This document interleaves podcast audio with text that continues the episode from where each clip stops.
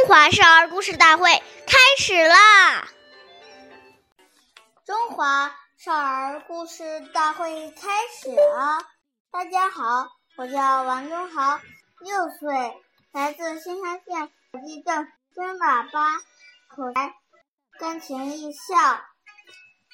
今天我给大家表演的是《孟母断机》第二集。孟孟子在小的时候，一有一天读书就厌倦了。就跑回家里。这时，他的母亲正在织布，见他逃学回来，气得突然把织布的梭子弄坏折断了。啊！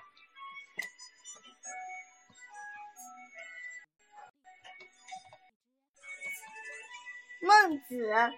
很奇怪的问孟母为什么发火？孟母说：“织布要一线一线的织，一才才织才才能织好。但如果把……”织布的梭子弄坏的话，它你不去织它，还能织成一匹布吗？跟你的学院也是一样的，还没学完，还没学上就厌倦了。什么时候才能成为有用？之才呢？孟母、孟子听了这句孟母的教育，恍然大悟，从此发奋学习。后后来，终于成，终于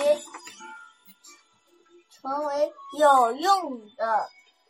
大学问家，下面这下面有请故事大会王老师给我们解析这段小故事，掌声有请。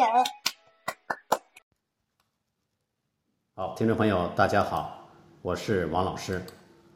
我们把上面这个故事呢，给大家进行一个解读。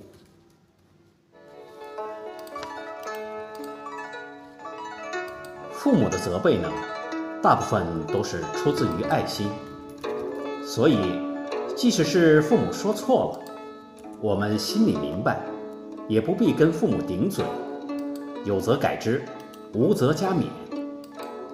我们深深的感念父母不厌其烦的教导和成就我们的苦心。所谓爱之深，责之切。